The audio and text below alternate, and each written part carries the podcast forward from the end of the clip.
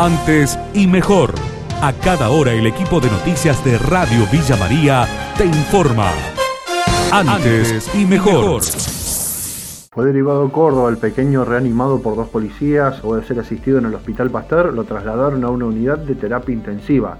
Luciana Yugar, policía que le hizo RCP, dialogó con Radio Villa María. Cuando lo vi, lo vi el bebé pálido, eh, aparentemente no, no, no, respiraba, que lo agarré para hacer el RCP. Como no veía que llegaba la ambulancia este, rápido, me agarré, me subí con el móvil, en el móvil la mamá y el bebé, y nos dirigimos hacia el hospital y en el transcurso del camino yo continuaba con la reanimación para el bebé y bueno, hasta que le salió el llanto, que es cuando me volvió el alma del cuerpo.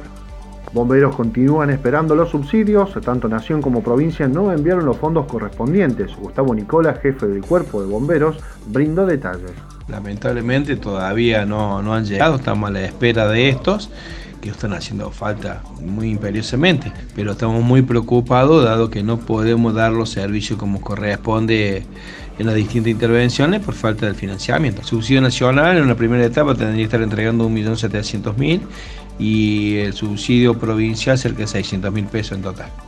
Evalúan la posibilidad de las reuniones familiares en Córdoba, lo indicó a Radio Villa María el ministro de Salud Provincial, Diego Cardoso. El RO de todo el mes de mayo fue de 1.05. Lo que es el RO de estas últimas dos semanas es de 0.91. Entonces vos ves que viene el RO, una curva descendente y estable en estos últimos días. Entonces si a nosotros el comportamiento de esta patología sigue de esta manera, es decir, sigue el RO en descenso, se ubica principalmente entre 0.5 y 0.7 con una estabilidad, es decir, que no tengamos picos de contagios a nosotros nos va a dar la posibilidad de cada vez habilitar mayor actividades desde todo punto de vista, actividades sociales, actividades comerciales, actividades deportivas, pero siempre manteniendo los indicadores básicos que obviamente a vos te dan un horizonte de cómo está circulando, cómo se está comportando la patología en todo el territorio de la provincia. Trump redobla la presión sobre los gobernadores en medio de las protestas antirracistas. Mauricio Zabalza, periodista en Nueva York, dialogó con Radio Villa María. Nueva York finalmente fue la última ciudad que se sumó al toque de queda. Yo tuve el sábado y el domingo. El, sábado fue un caos. Eh, yo ya el domingo había visto muchos de los negocios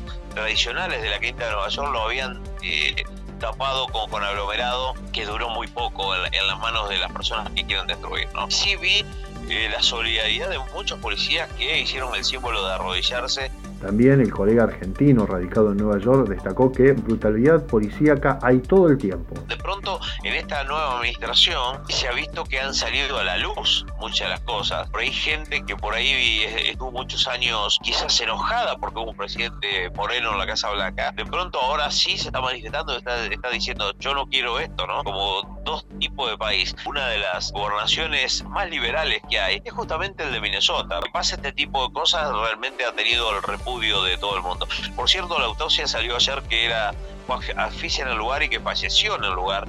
Conmoción en Uruguay por el asesinato de tres militares. Esto ocurrió el domingo en la base naval. El colega Diego Montes brindó detalles. La forma en que fueron asesinados esos tres infantes de Marina sorprendió mucho por la violencia y porque no había ocurrido en Uruguay de, un hecho de este tipo de violencia y que involucrara incluso a efectivos militares. Yo creo que ese fue el factor principal que choqueó al Uruguay en la jornada del domingo y que, bueno, nos encuentran este día en el segundo día de duelo nacional. Uno de los tres detenidos es un ex marín que estuvo en la, en la Armada en el año 2014 y desertó la, hipótesis que viene manejando la Fiscalía, que está manejando el caso, de que precisamente este marín lo que fue a hacer es robar las armas para luego venderlas. Antes y mejor, las noticias de cada hora en la radio número uno del interior. AM 930, FM 93.3, Radio Villa María.